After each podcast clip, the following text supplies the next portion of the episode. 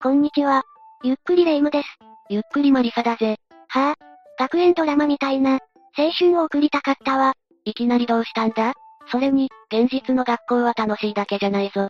確かにテストとかあるもんね。それ以外にも荒れている学校とか、怖い先生がいたりするしな。当たり外れが大きいわ。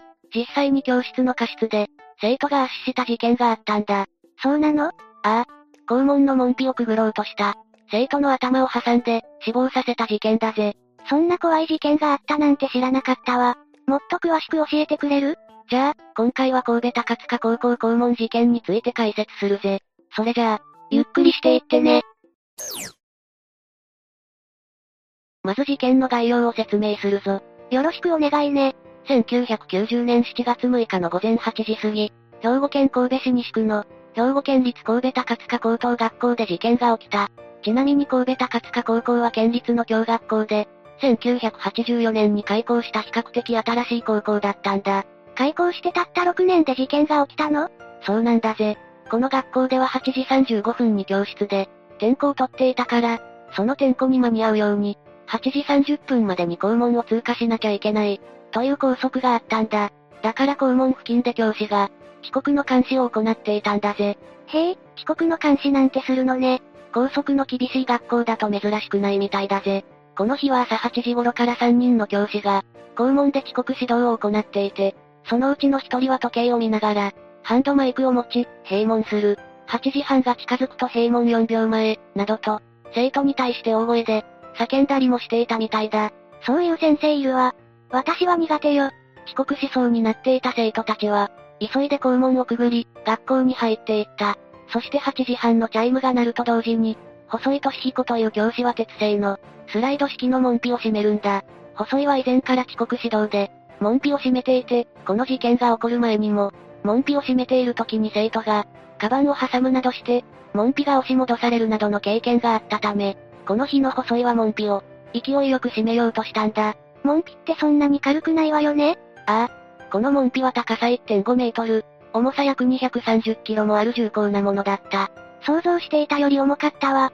細いは学校に入っていく生徒の列が、途絶えた一瞬を見て、頭部を地面に向けながら、力いっぱい門扉を閉め始めた。列が途絶えた一瞬で、そんなに勢いよく閉めるなんて危ないわよ。そこに遅刻ギリギリだった。女子生徒の愛さんが駆け込んでくる。嫌な予感がするわ。霊夢の想像通り、愛さんは門扉と校門の壁に挟まれてしまった。早く門を開けないと。細いは真下を向いたまま門を閉めていたから、愛さんには気づいておらず、そのまま門扉を押して閉めようとしたんだ。え？え普通は気づくでしょ。しかも愛さんは運が悪いことに、頭部を挟まれていて、現場に居合わせた他の生徒たちが叫んだり、門扉を押し戻したりしたことで、初めて細井は、愛さんを挟んだことを知ったんだ。気づくのが遅すぎるわ。愛さんはヘルメットをかぶっていたんだが、門扉と壁の間に頭を強く挟まれたことにより、頭蓋骨粉砕骨折などの重傷を負う。すぐに救急車が呼ばれて、神戸大学医学部附属病院に搬送されたが、午前10時25分、脳挫傷により命を落とした。門に挟まれただけで命を落とすなんて、挟まれただけというが、さっきも言ったように門扉は約230キロもある。その鉄の塊を成人男性が、力いっぱい押し込んでいたんだぞ。そうだったわ。門扉はすごく重かったのよね。しかも硬い校門の壁に頭を挟まれてしまったんだから、無事で済むはずがないわね。ああ。現場は凄惨な状況だったが、当日の試験は予定通り実施されて、細井はそのまま試験監督も務めた。ええ自分の不注意だったのに、病院に付き添ったりしなかったの？そうだよな。細井は愛さんの容体を心配した生徒の質問に対して、重症だが、命に別状はないから大丈夫だ、と答えていた。大丈夫じゃないわよ。どうして周りを水に門を閉めたの？これには時代背景もある。どういうこと？日本では1980年代から学校内での暴力行為が問題になっていたんだ。確かに古い学園ドラマを見ると、信じられないくらい荒れていたりするわね。だからこの時代は、とにかく厳しく、生徒に指導する教育が主流だったんだぜ。そういうことだったのね。しかもこの学校の校長は、前年度、兵庫県高等学校生徒指導協議会の、神戸支部長だったんだ。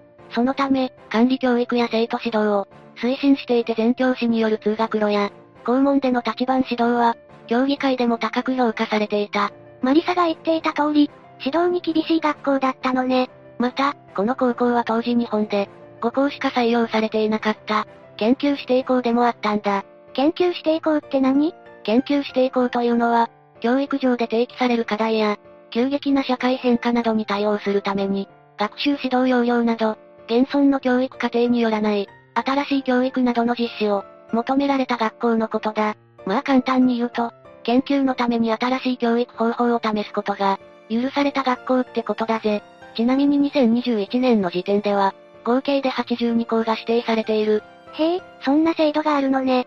文部省はこの事件はあくまで、一教論と一生徒の問題であり、学校側には何の問題もなかったとの、認識を示していた。それはどうかと思うけど、校長と兵庫県教育委員会は、この文部省の意向を受け、この事件の責任は、教員一人の問題だと主張する。細井は業務上過失致死容疑で、神戸地方裁判所に提訴されるが、捜査の結果が出る前に懲戒解雇されたぜ。検察も一個人の過失と断定して、裁判に挑んでおり、マスコミも、教員一人の責任だとする報道を続けた。うーん、確かに細井がやったことだもんね。起訴された細井は、あくまで職務命令に従っただけだと、自らの過失ではないという主張を続けたぜ。おかしいことを言うわね。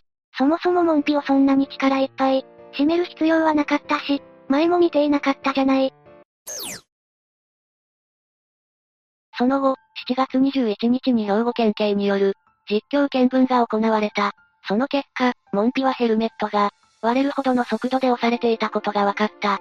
生徒が集団で登校しているのに、細井が勢いよく門扉を閉めたこと、細井は過去にも門扉で生徒の、スカートなどを挟んだことがあることなど、細井は門扉を閉めることの危険性を、把握しながらも、安全を十分確認、しなかったことが明らかになり、業務上過失致死の容疑で取り調べられた。スカートを挟んだことがあるの？一歩間違えればその子も大変なことになっていたかもしれないわ。ああ。神戸地方裁判所は、1993年2月10日門扉の閉鎖は反復継続して行う行為であり、その重要、構造から、登校時に閉鎖することは、門扉を生徒の身体に当てるなどして、身体に危害を与える恐れがあり、業務上過失致死罪の業務に当たる、とした上で、生徒が制裁などを避けるため、閉まりかけの門に走り込むことは予測できた。他の当番教師との安全面の、打ち合わせはなく過失があったと、神戸地方検察庁の主張をほぼ認める形で、細井に禁錮1年執行猶予3年の、有罪判決を言い渡した。執行猶予がついたのね。だが、管理教育そのものに対する、言及はなかったんだぜ。そういえばそうだわ。また、細い一人の責任であるかのような報道もあったが、生徒数が増加し管理教育が、漫然と行われて発生した事例でもあり、この事件は社会に大きな影響を与えたんだ。管理教育って何なの？学校や教員が生徒のあり方を、一方的に決めて、それに従わせるという教育方法だ。現在ではひどいものはほとんど見られないが、管理教育の名残として、身だしなみ指導や持ち物検査などが、残っているところも多いな。持ち物検査って、漫画やアニメの世界だと思っていたわ。そうだな。今回の事例以降遅刻の理由はたとえ、不可抗力であっても一切認めない、といった管理教育や、登校時の校門指導や指定時刻での、校門閉鎖、生徒の意見を全く聞かない、一方的な校則策定などはなくなった。昔は理不尽な先生が多かったわよね。それも管理教育の影響だったのかしら？そうかもしれないな。管理教育には賛否があったが、時代の流れとして廃れていったぜ。そして7月20日に全体保護者会が行われる。その模様を録音したカセットテープがあり、冒頭には以下の発言があった。保護者会は従来から本校では、一切公開していないはずのもので、マスコミの方に流れまして、生徒がひどく困っております。これは当時マスコミが猛烈に細いと学校側を、批判していたことも理由としてあったんだ。困ってるのは生徒じゃなくて学校じゃないの。また、何かご要望がありましたら、その時にもう一回来てもらいましたら、録音は聞いてもらえると思いますと発言した。嫌な対応ね。ああ。にもかかわらず、兵庫県側は、録音テープは、公文書の公開等に関する、条例において公開の請求の対象にならない。会議の内容を録音したテープの反訳書及び、全体保護者会の会議録は初めから、存在しませんと説明した。高校はテープを処分したが、PTA はテープを保管していたぜ。その音声が公開されたのは事件から、8年後のことであった。処分していたの？闇が深いわ。細井は懲戒解雇処分を受けたと言ったが、管理責任を問われて当時の校長は解雇された。その他にも教頭、教育長を訓告、教育次長2名に厳重注意を行うという処分が下されたぜ。開国と訓国ってどういう処分なの？開国は職員の責任を確認して、その将来を戒める処分のことを言うぜ。なるほど。訓国は？訓国は処分としては軽いものだぜ。業務違反の際に口頭、または文書などで注意をする処分だ。処分も細かく分けられているのね。ちなみに厳重注意は公務員への処分で、義務違反をした際に口頭で注意されるものだ。これが3回出ると訓告相当になる。どれもこれも一人の命を奪ったにしては軽い処分ね。そうだな。しかも9月には教育委員会から、新校長が赴任して、今後の保護者会の開催を打ち切ることを決めたんだぜ。保護者会を打ち切るのが早すぎよ。まったくだ。そして11月16日、学校側が、安全管理上の過失を認めた形で、兵庫県が女子生徒の遺族に、損害賠償金6000万円を支払うことで示談が成立した。一応学校側の責任も追及されたのね。もちろんだぜ。それで事件を起こした細井という教師は、以前から前時代的な厳しい教師として、有名だったんだぜ。そうなの？高塚高校へ赴任する前、兵庫県立商業高等学校で、野球部の顧問をしていたんだが、その時に部員だった生徒に暴行を働き、罰金5万という略式命令を、受けていたという経歴があったんだ。最悪ね。でも、昔はこういう教師も学校に一人はいた気がするわ。高塚高校に赴任してからも、遅刻者に校庭を2周走らせたり、スクワット系柔軟体操を数十回化していたんだぜ。遅刻に対して罰が重すぎるわよ。このことを1991年4月の転勤者の、事例交付のオリエンテーションで新校長は、8時35分の出席確認に、間に合わないようにするためと説明した。え、どういうこと？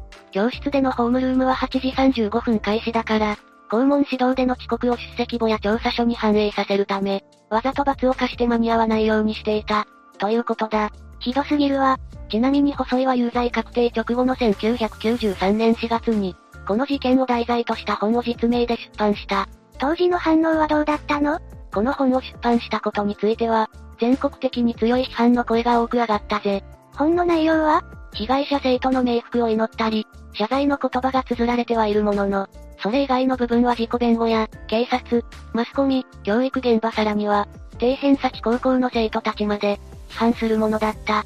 さらに細井は、警察的な校門指導を正義だと思っていた。と述べており、基本的には自らの行動に、問題はなかったという姿勢を貫いている。叩かれて当然の内容ね。学校側も現場となった校門の門扉を、事件直後に撤去しようとしたが、事件の風化を狙っているとして、保護者や周辺住民がこの撤去に反発したぜ。事件直後って、裁判が終わる前じゃない？ああ。裁判所は判決前の撤去は好ましくない。との意見を示し、撤去は保留になったが、細井の有罪判決が確定した後、学校側は再び校門の撤去を進めたんだ。結局門扉はどうなったの？処分されたぞ。了解されることが決定されたが、これは PTA や保護者に何の説明もなく、記者会見で突然発表された。事前に説明くらいしてほしいわね。保護者や住民たちの反対を押し切って、7月30日に門扉は撤去され、以前よりも小型で軽量な門扉が設置されることになった。なんだかモヤモヤするわ。しかし、この撤去は不当だとして、工事費などの返還を求める住民提訴が起こされたぜ。結果はどうなったのかしら ?1999 年7月12日の最高裁判決で、学校側の措置は適当だったとして、住民の訴えは破却となった。事件は風化させてはいけないし、伝えていくことは大事だと思うんだけど。そうだな。この事件の社会的影響は非常に大きかったぜ。先述した通り、管理体制や拘束の見直し、拷問指導の是非が議論されるようになったんだから、この事例がきっかけで、いわゆる、ブラック拘束などが、見直されることにもなったんだ。地毛が茶色なのに黒染めしてこいとか、理不尽な指導も多かったもんね。学校というのは、生徒が安心して、安全に学ぶことができる場所を、提供する場でもある。その安全でなければいけない場所で、この凄惨な事件が起きてしまった。こんな事件が二度と起こらないように、語り継いでいくことが大事よ。これが事件の全容だが、どうだった？時代背景もあるけど、それにしても学校と教師の責任逃れがひどすぎるわ。そうだな。少しでも罪の意識を感じているといいが。自己弁護のために本を出版したのも許せないわね。ああ、どうだレイム、学校は楽しいことばかりじゃないだろ？ええ、せめて今の学生さんたちが、安全に過ごせていることを願うわ。というわけで今回は、神戸高塚高校校門事件について解説したぜ。それでは、次回もゆっくりしていってね。